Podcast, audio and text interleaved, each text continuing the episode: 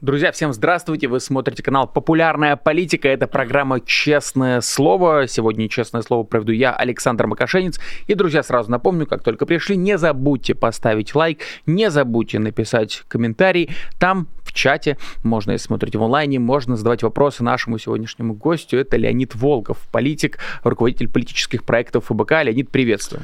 Добрый, добрый день. Я как-то давно, я понял, что давно не был в эфире программы «Честное слово». Очень приятно оказаться в этой студии снова. Ну, класс. Очень радуюсь вопросам. Я должен был отвечать на вопросы завтра в программе «На связи с Волковым», но завтра так получилось, что не могу. Поэтому очень рад, что у меня на этой неделе все равно есть возможность поотвечать на вопросы, потому что обожаю это делать. Вот, да, друзья, можете суперчат использую для того, чтобы задавать Леониду вопросы. Я буду их модерировать, буду их передавать, потому что у меня перед глазами, собственно, чат открыт. Ну и спасибо всем, кто подключился. А, ну, пока вопрос, вопрос задам от э, себя. Леонид, прежде всего хочу по о военной теме поговорить. Британская разведка тут опубликовала э, новые данные. Говорит, что армия России сейчас несет самые большие потери, начиная с 24 февраля 2022 года. Э, и все это связано с попытками взять Авдеевку. Мы уже регулярно видим мясные штурмы, которые там проходят. Э, мы об этом говорим довольно часто. И вот э, с точки зрения политической, на твой взгляд, это что? Это попытка перед выборами для Путина организовать ему какой-то трофей? Или это попытка после наступления украинцев, значит, показать, что а вот мы как ответили, давайте садиться, садиться за стол переговоров? А, тут надо разделить твой вопрос на несколько составляющих. Первое, вот кончается второй год войны, и при этом все равно еще не все привыкли, что надо внимательно относиться к данным и к источникам данных. Я видел сегодня много где эту новость. Британская разведка сообщила о рекордных потерях. Да, мы видели мясной штурм Авдеевки, мы видели, как горели опять колонны техники и гибли на терриконах э, сотнями российские военнослужащие, как их трупы не забирают. Это мы видели, это объективно. Но при этом, если мы посмотрим в первоисточник, то сегодняшнее сообщение британской разведки, которое все обсуждают, основано не на фактах, а основано на соответствующем сообщении статистики вооруженных сил Украины, которые все эти два года ежедневно публикуют свою статистику, типа сколько по их данным убито российских военнослужащих и сожжено российской техники. Ценность этой статистики немногим больше, чем ценность статистики в кавычках от Коношенкова, потому что много раз уже, в общем-то, подтверждалось, что эти данные во многом высасываются из пальца, они мало основаны на реалиях. И Э, воспринимать их надо, по крайней мере, очень критически. Ну, как и любые заявления э, воюющих сторон э, обеих. И эти данные, видимо, больше похожи на выдачу желаемого за действительное. И когда британская разведка пишет в своем отчете, что по данным ВСУ вот были рекордные потери в российской армии, но она, конечно, не врет и не, и не делает ничего предусудительного. Но при этом они, конечно, должны понимать, что дальше уже все будут цитировать ссылкой на такой типа надежный источник, как британская разведка. И дальше эти цифры пойдут в народ, и люди будут делать неправильные выводы на их основании, будут какие-то шапкозакидательские настроения, а нет ничего более вредного, чем шапкозакидательские настроения.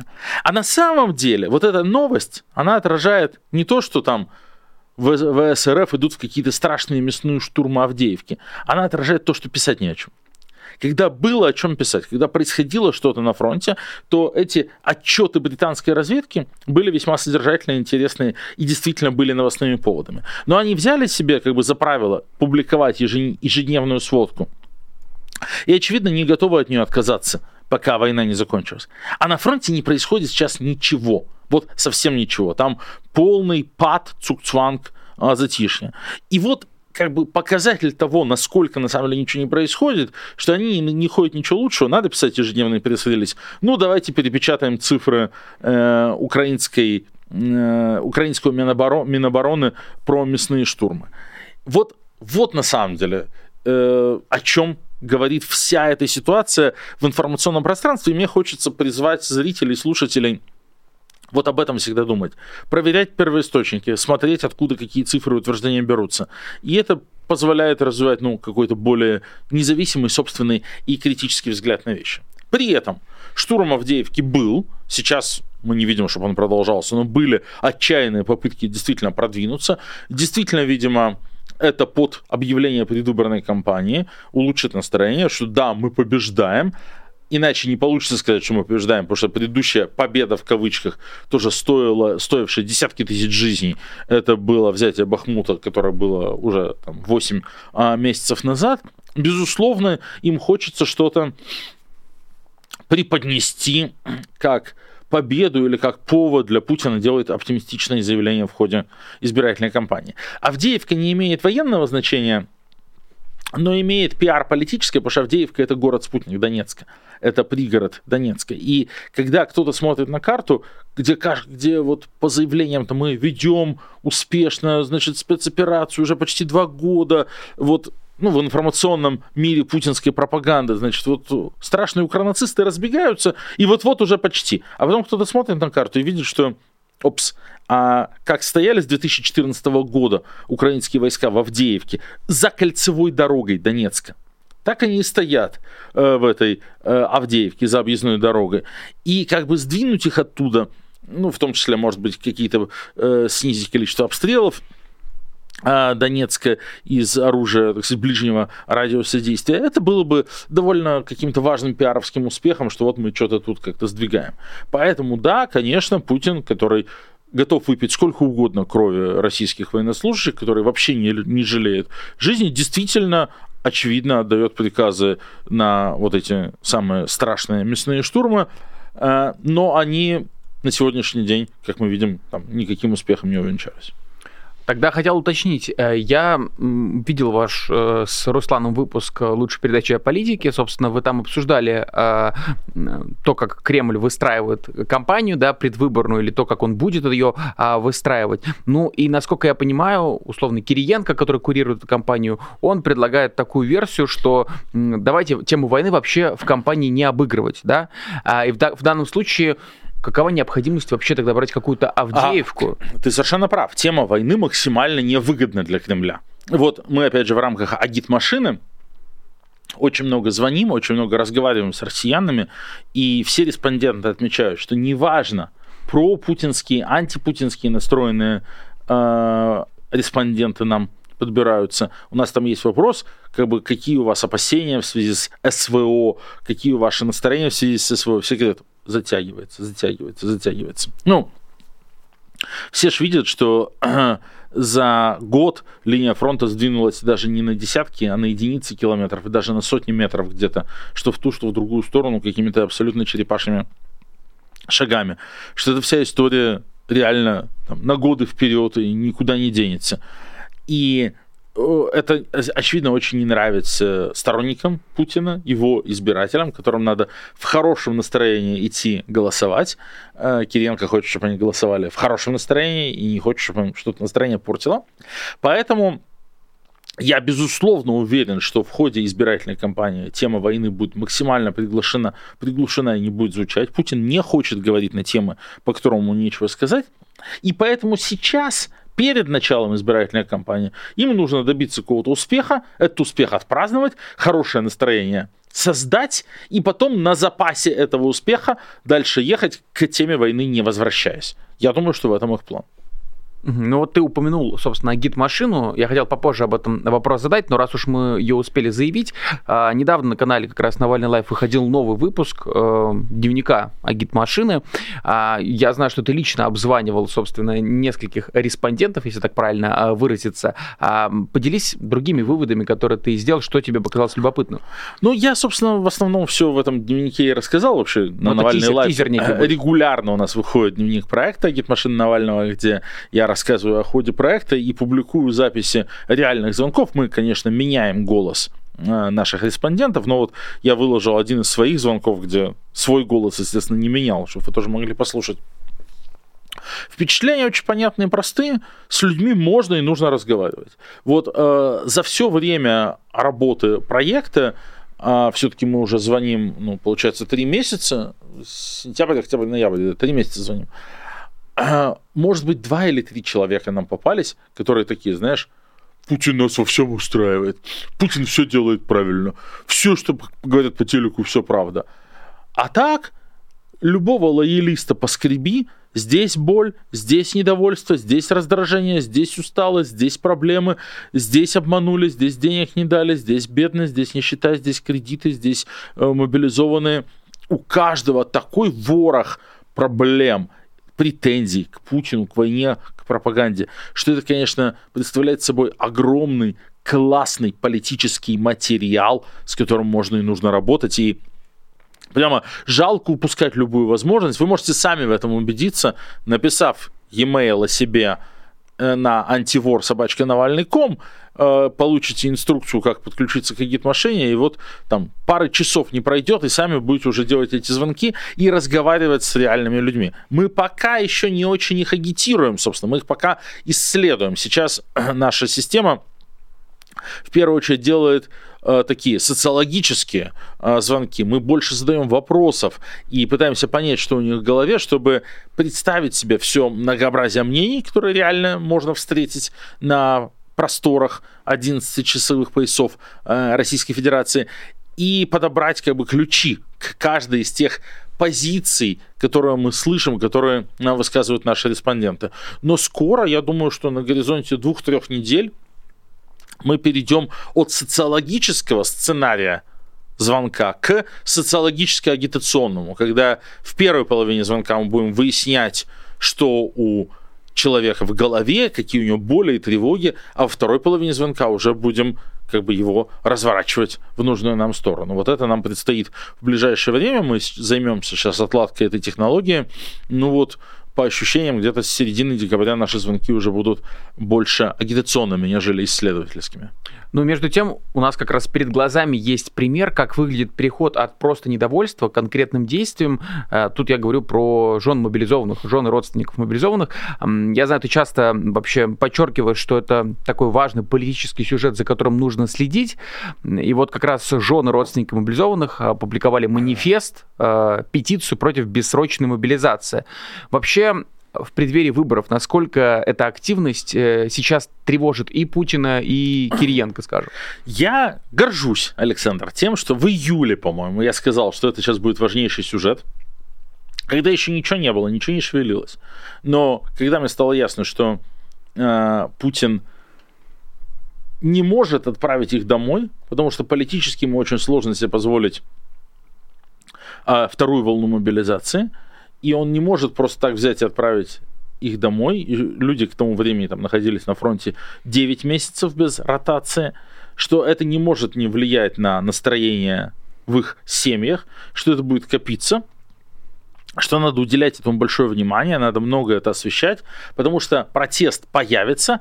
Когда он появится, надо будет ему давать трибуну, голос, помогать быть услышанным, а власть будет действовать привычными образами, то есть разделять, дробить, пытаться договариваться, выделять как бы лоялистов и нелояльных, э, брать вот эти группы поддержки матерей и жен и говорить, а вот вы тут, значит, навальнисты, вы на самом деле не за вашего родственника тут э, боретесь, а лодку раскачиваете, Майдан тут хотите устроить, мы сейчас всех посадим, там, запугивая, а другую половину обласкать, сказать, вот сидите тихо, ходите к нам там в Госдуму, на комиссии, а мы там вашего там пораньше отпустим.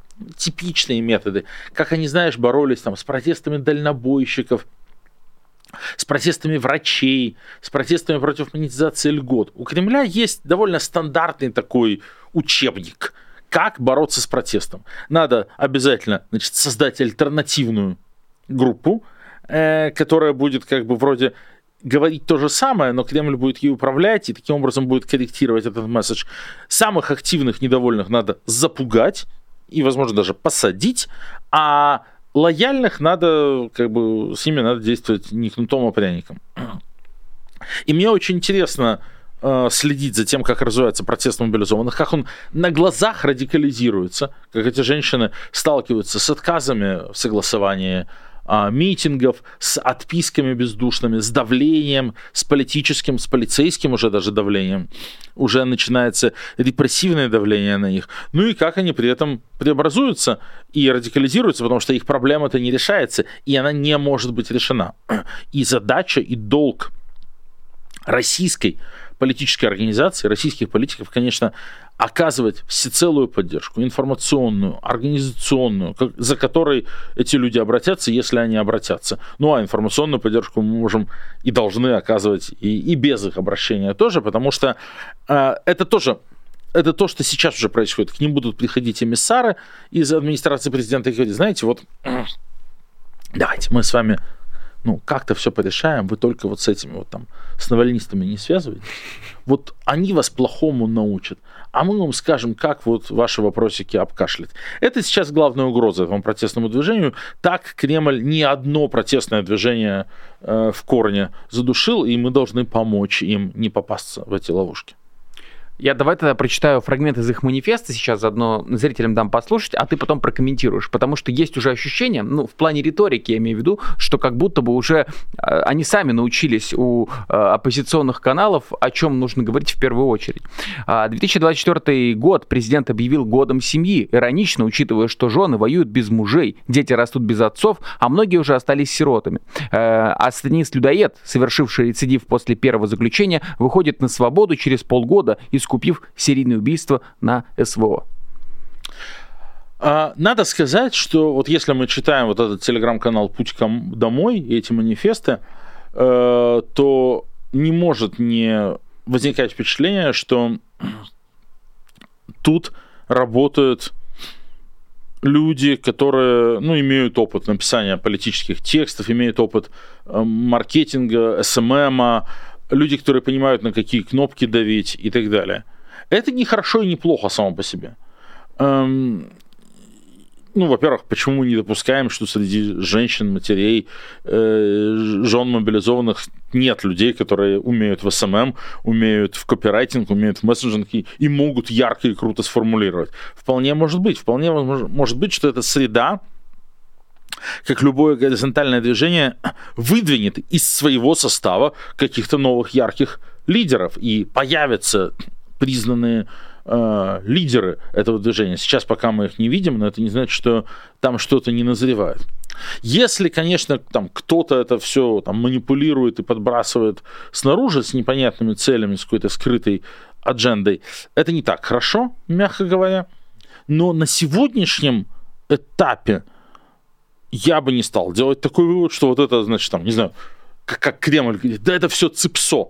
Ну, какое цепсо? Это все равно это живые люди, это настоящие э, женщины и матери, у которых есть родственники, воюющие или уже погибшие э, которые не хотят, чтобы дальше люди гибли. И бьют они в самые болевые точки. То есть, действительно, вот эта история про то, что убийц отпускают, убийцы возвращаются там в свои городки, совершают новые преступления, она же абсолютно вопиющая. Именно потому что, как тебе сказать, ну, наши люди вообще очень остро реагируют на несправедливость. А людей в конечном счете выводят на улицы э, в протест ощущение несправедливости. Как это было, не знаю, с украденными выборами в 2011 году, с фильмом «Он вам не Димон» в 2017 году, когда люди видят вопиющую несправедливость и просто вот не могут больше дома сидеть. Так вот, э, история с зэками, которые возвращаются, это квинтэссенция несправедливости. Это несправедливость в кубе. Зэк вернулся, а обычно мобилизованный нет. Зэк, значит, стал уважаемым членом общества, хотя он убивал, а обычно мобилизованный, значит, никого не трогал, и он там на бесправном положении, еще куча народу в ямах сидит, значит, э, в Луганске где-то, и э, их там бьют и так далее у Зека, значит, шестимесячный контракт, у этого бессрочный, и ему говорят, э, там ротации не будет. Он возвращается в родную деревню или городок, и же ходит по одним и тем же улицам с семьями жертв, с родственниками жертв. Ему еще и там в той же школе, где он учился, еще какой-то там доску ставят, э, парту героя, при том, что в этой же школе все знают, что вот он там изнасиловал, убил, э, не знаю, там, э, девочку какую-то там, после выпускного. Какие-то страшные, ужасные истории, страшные русской хтони – которых много, которые подсвечиваются и решаются максимально несправедливым, дьявольски несправедливым образом из всех возможных. Конечно, люди на это реагируют. И то, что авторы текстов там в канале э, вот в этом понимают эти болевые точки и бьют в них, и действительно из-за этого эти обращения становятся такими вирусными и так хорошо расходятся, ну, значит, это люди, которые что-то понимают в российской политике. И в конечном счете понимают, где у Путина болевая точка и как Путину делать больно. Это очень хорошо. Да, в конце концов, э, я думаю, многие из э, участников чата могли просто посмотреть канал «Популярная политика», а, какие-то тезисы Мы надеемся, что они смотрят. Наверняка, потому что больше того, некоторые из них даже были в качестве спикеров у нас, у нас в эфирах, а, поэтому, ну, во всяком случае, одна Инна, а, жена мобилизованная, у нас была. Между тем, ты сказал, что, и это такой распространенный тезис, часто от политологов его слышу, что Путин не может позволить себе вторую волну мобилизации. Я бы тут хотел остановиться чуть подробнее, потому что иногда приходится слышать э, вот, от обывателей, что они, наоборот, скажут, почему не может? Да он что угодно может себе позволить. Ну, как мы помним, первая волна мобилизации была логистическим и политическим провалом. 300 тысяч они забрили, но при этом миллион двести сбежали из страны. И миллион двести не абы каких. Программисты, инженеры, дизайнеры, архитекторы, люди тех профессий, которые на самом деле экономике очень нужны. Вон, там половина IT-компаний осталась без четверти сотрудников. Пришлось срочно делать механизм брони от мобилизации. Но все же понимают, сегодня бронь есть, завтра нет. IT-отрасль, инженерные отрасли, производственные отрасли потеряли огромное количество людей. Это страшный удар э, по экономике. Вот сейчас, э, сегодня была новость, да, что банк э, Тиньков с 2024 запретит удаленку. На них давят, чтобы они типа возвращали сотрудников под угрозом увольнения. Потому что, в общем-то, власти хорошо понимают, что люди, которые уехали за границей, скоро там растут корнями, э, не вернутся. Это было после первой волны. Значит, объяви они сейчас вторую волну, ну, то же самое повторится в еще худшем масштабе. Еще больше людей э, ломанется. Многие уже подготовились, там, денег копили, э, паспорта заграничные новые делали, визы получали. Те, кто не смог это сделать в прошлом сентябре, и это будет еще серьезнее. Политический удар, удар по экономике, удар по пропаганде. Пропаганда же говорит все это время, что вы не волнуйтесь, все идет по плану, все под контролем. Значит, верховный главнокомандующий знает, что делать, и знает, что делает. Что вы, как бы, расслабьтесь, все нормально. Специальная военная операция развивается строго по плану. А тут снова мобилизация. Это будет новым шоком для общества. У них тогда попадали очень сильно рейтинги. Сейчас тоже. Но при этом без мобилизации просто пушечное мясо заканчивается. И исходя из этого, я сделал в конце августа свой ошибочный прогноз, что мы увидим вторую волну мобилизации до 31 октября. Потому что я видел как раз вот этот растущий запрос от жены матерей мобилизованных, плюс невозможность держать линию фронта истощающимися людскими ресурсами мобилизованных первой волны, плюс я думал, они захотят как бы подсластить пилюлю, не делать, не злить слишком сильно людей под выборы, поэтому проведут это в сентябре-октябре, чтобы потом снова там, дать, раздать какие-то деньги, не знаю, повысить пенсии, и в март уже въехать в хорошем настроении. Российский избиратель, к сожалению, отходчив, и память у него не очень хорошая. Но, видимо, оказалось, когда они все у себя померили и посчитали, что у них с рейтингами, с поддержкой, с ожиданиями еще хуже, еще хуже, чем мы думали. И они решили, что вторая волна мобилизации будет настолько политически проблемной и самоубийственной, что ее вообще нельзя проводить до выборов. И решили обойтись по-другому. Как? Так называемыми добровольцами. Медведев последний раз говорил, сколько? 400 тысяч добровольцев. А очередей в военкомат нет. Что это за добровольцы? Добровольцами они называют солдат срочной службы, которых убеждают, заставляют, забивают, принуждают подписывать контракты. Мигрантов, которых ловят насильно, которые попались в эту ловушку, если ты, типа, мигрант, получил гражданство, должен служить, проводят облавы на рынках, облавы в, мете, в мечетях, облавы в торговом, значит, распределительном центре Wildberries и так далее. Облавы курьеров, забирая сотни и тысячи мигрантов, бесправных, принудительно, по сути, в рабство, а, пользуясь тем, что те, ну, как бы, там, лишены реально прав и не могут возразить. И, конечно, это разнарядка по госпредприятиям. Просто разверстка, когда вот там Росатом, Ростех, Росгидро, там, каждого сотого отдайте. Как вот просто в сказке тараканище, да, э, отдайте своих деток, значит, тараканищу, оно их э, жрать будет. И отдают. Потому что госпредприятия, это люди, опять же, в первую очередь из моногородов, если мы посмотрим систему Росатома или Ростеха, люди, которым некуда бежать, которые, в общем-то, в полуподневольном, в полукрепостном положении по отношению к своим работодателям, плюс все это пока еще, пока деньги не кончились, очень обильно смазывается очень большими по российским меркам деньгами. И вот таким образом они имитируют добровольцев-контрактников. Хотя из тех людей, которые они называют добровольцами-контрактниками, реально добровольно пошли и заключили этот контракт, нам, не знаю, 10% может быть. А 90% это люди, которые сделали это под тем или иным принуждением, ну, плюс еще и из-за очень больших денег. В итоге, таким образом, вот этой вот добровольно-принудительной мобилизации Путин решил проблему, что не нужно публичную вторую волну, но решил ненадолго. Эти ресурсы тоже исчерпываются. На предприятиях Росатома тоже кому-то работать надо, там тоже отрасль станет. Поэтому, хотя мой прогноз про мобилизацию в сентябре-октябре был ошибочным, в целом, по мере затягивания боевых действий, деваться им будет некуда, и вторую волну теперь надо ждать, видимо, в мае-июне, после инаугурации на выборы россияне должны сходить с хорошим настроением, в едином порыве поесть пирожков в буфете, проголосовать за нового Путина, не такого, как старого Путина, про Путина пятого срока, который чем-то будет лучше, чем Путин первого, второго, третьего, четвертого срока. Потом должны это отпраздновать, Путин должен короноваться 7 мая, а дальше хоть трава не расти. Дальше он будет считать, так, у меня теперь есть 6 лет, чтобы ситуацию в свою пользу разрулить, чтобы выиграть а войну победители не судят. Примерно так он будет э, рассуждать. Поэтому я бы сказал, что э, мы не говорим про то, что второй волны мобилизации не будет, несмотря на те политические риски, которые она несет для, э, в себе для Кремля, ее следует ожидать, я бы сказал, в июне-июле 2024 года.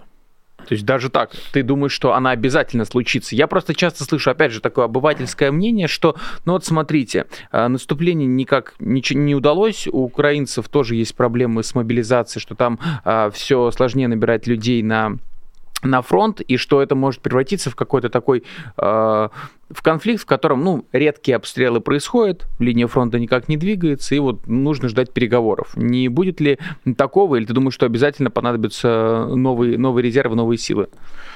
Ну, слушай, люди гибнут, люди получают ранения, люди устают, люди уходят. Сегодня была тоже мощная публикация, забыл какого медиа, про рынок контузий и ранений, да, про то, как люди платят от 10 до 50 тысяч долларов э, за справку о ранении и контузии в целях демобилизации, э, несколько тысяч долларов за отпуска, от 500 до 3000 долларов за ротацию, просто за перевод на другой участок фронта, более безопасный. Жить-то хочется. Терпение людей – которых мобилизовали в сентябре прошлого года, уже 14 месяцев назад, так или иначе, не резиновые, не бесконечные, физические силы не резиновые, не бесконечные. И помимо того, что есть потери, и потери большие. А, да, безусловно, у Украины есть тоже проблема. Украина все-таки по населению в 4 раза меньше. Не надо забывать, там есть демографический фактор, на который Путин, безусловно, ставит огромную ставку. Путин очень верит, что демография на его стороне и сыграет в его пользу. Но у Путина это проблемы никак не меньше. Да, сейчас, да, прорваться украинским войскам не удалось.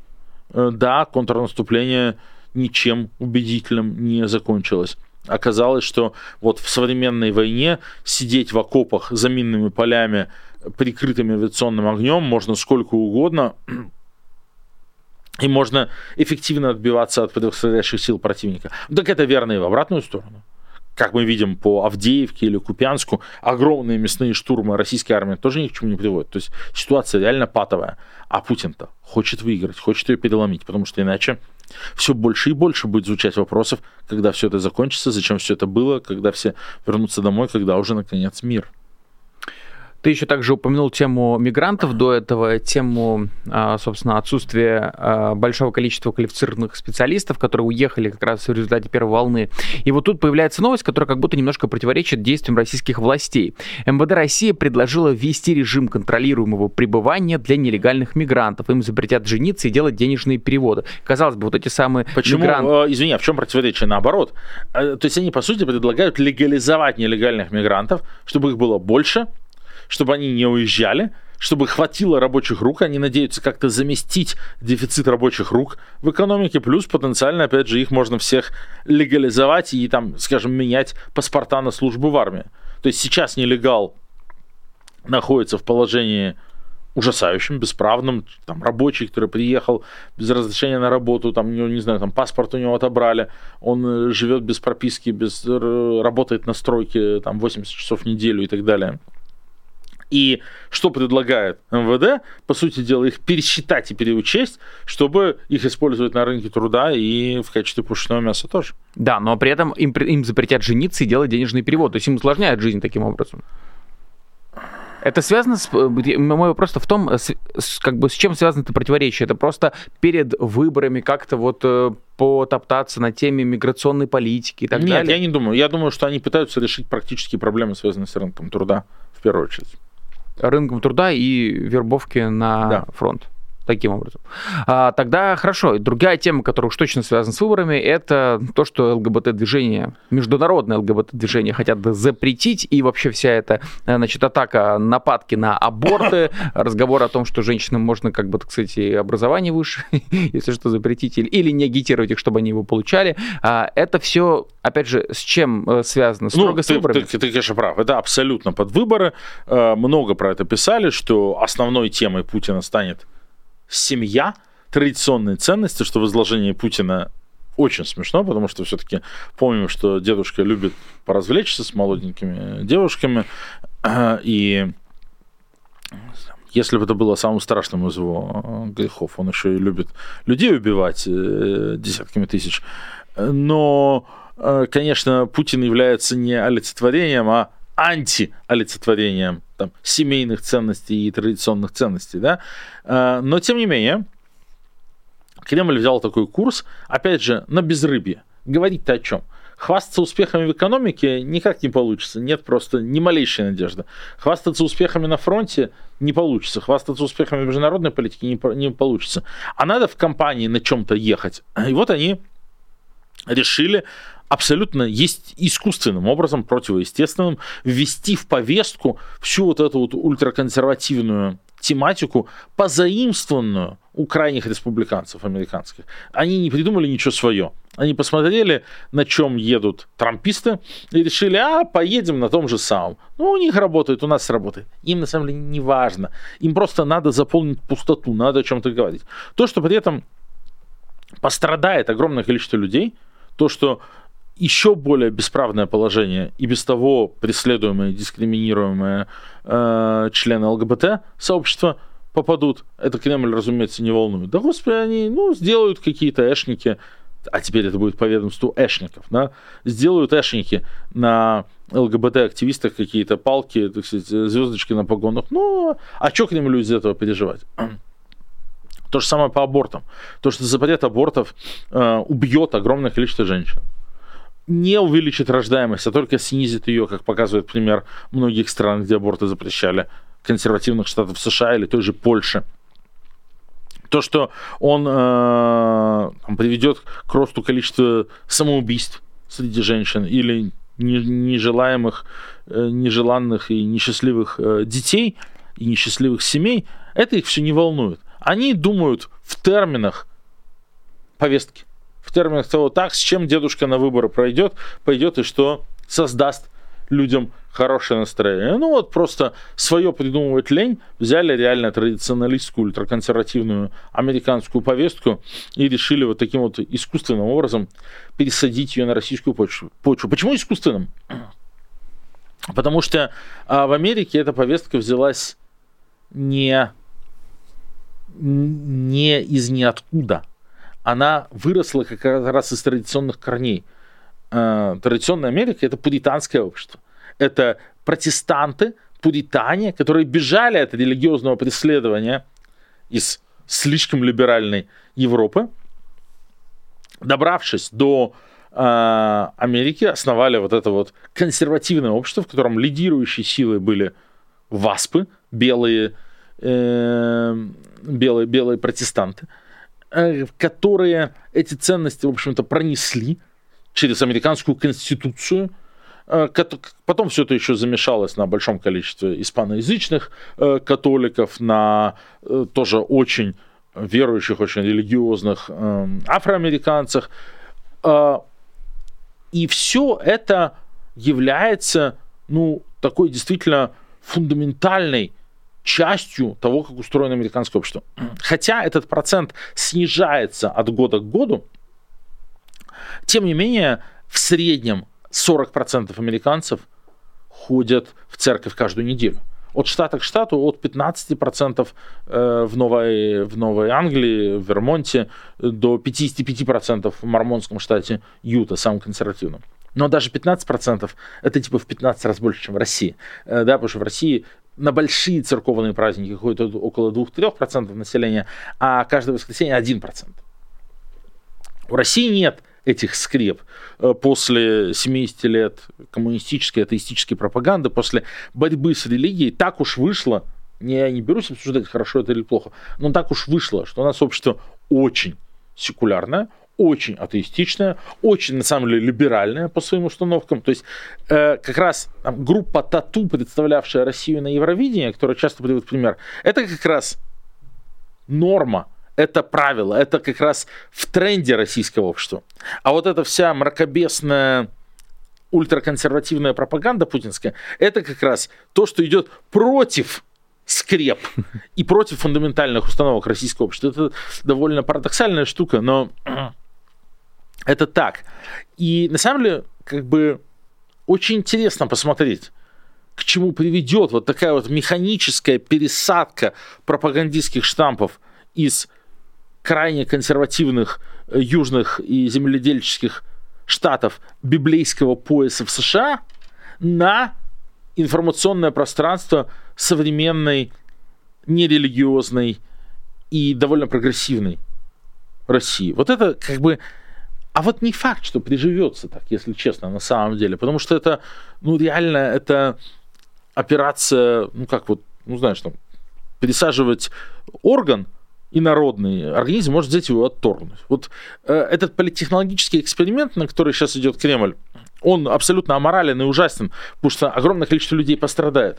Но кроме того, он еще и глуп и не обречен на успех. Я не берусь утверждать, что обречен на провал. Там довольно толковые и талантливые политтехнологи работают, у которых к тому же к их услугам все медиапространство и бесконечные, бесконечные бюджеты в десятки миллиардов рублей. Но, тем не менее, эксперименты довольно рискованный. Я думаю, что они это понимают, и они идут на этот эксперимент не от хорошей жизни, а потому что иначе на месте избирательной кампании Путина будет вообще зияющая пустота, потому что ему совсем нечего сказать. Хорошо, я вот эту циничную логику борьбы с ЛГБТ, да, если мы представляем себя коллективным Кремлем, я ее понимаю. Но вот аборты, все-таки мы знаем, что у нас средний избиратель это женщина. Насколько я знаю, около 40 лет. Прав, если я не прав. Не прав. А зачем бороться в таком случае с абортом и отпугивать наверняка избирателя? Я и говорю, что это противоестественная пересадка чуждой нам политической повестки. В российском обществе не было никакой дискуссии про аборты. Аборты были всегда легальны, и это всех устраивало. Всех устраивало, все понимали, что у женщины есть право на выбор, что она может не хотеть ребенка, не быть готовой из-за нищеты, из-за плохих отношений с отцом, из-за желания дать ребенку нормальное детство, нормальное образование и невозможность это сделать из-за войны, из-за денег, из-за чего бы то ни было. И всех это устраивало.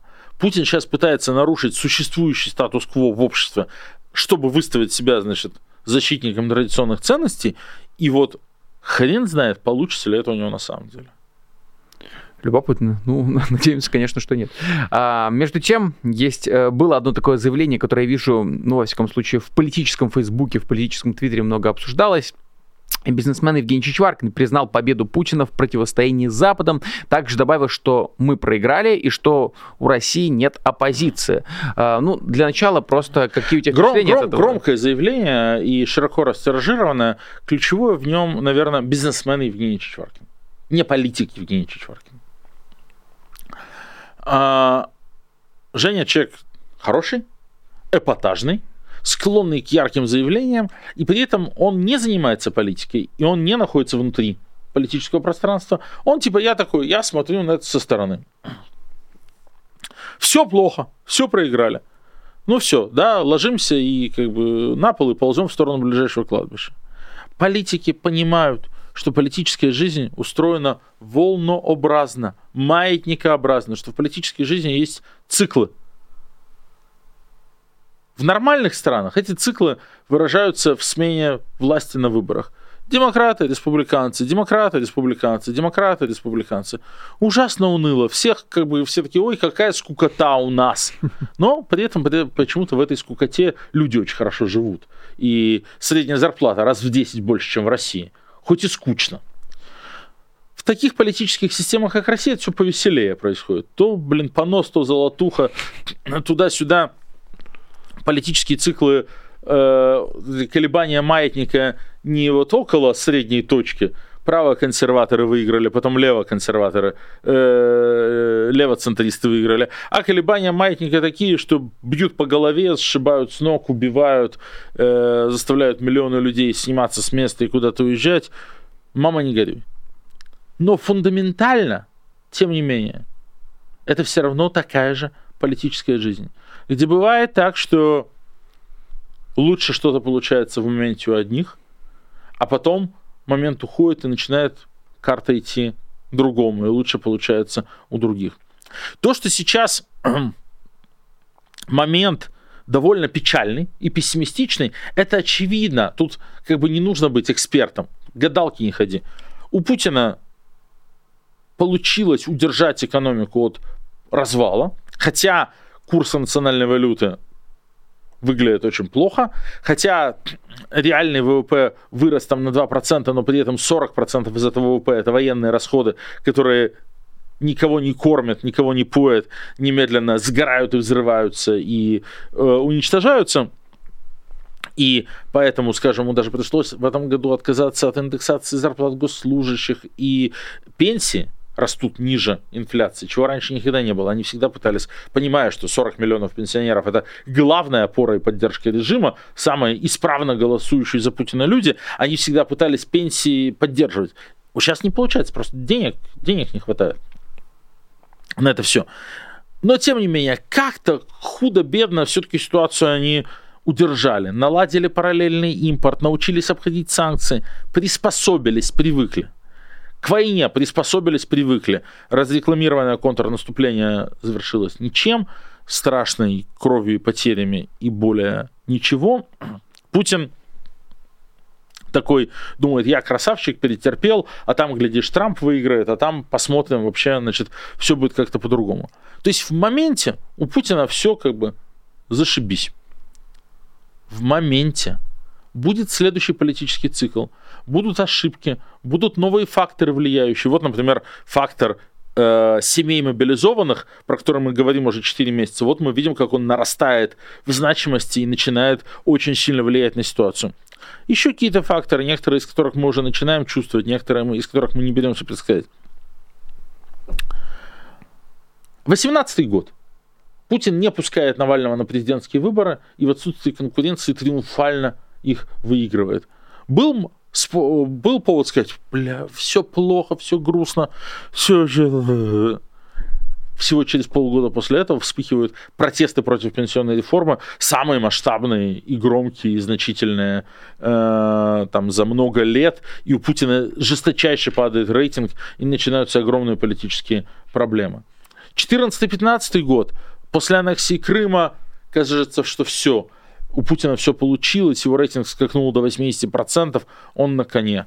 В 16-17 президентская кампания Навального начинается. Навальный едет по стране, открывает штабы, собирает десятки тысяч людей, выпускает фильмы расследования, которые смотрят десятки миллионов людей. И вот уже Навальный там, среди молодых людей самый популярный политик, а не Путин.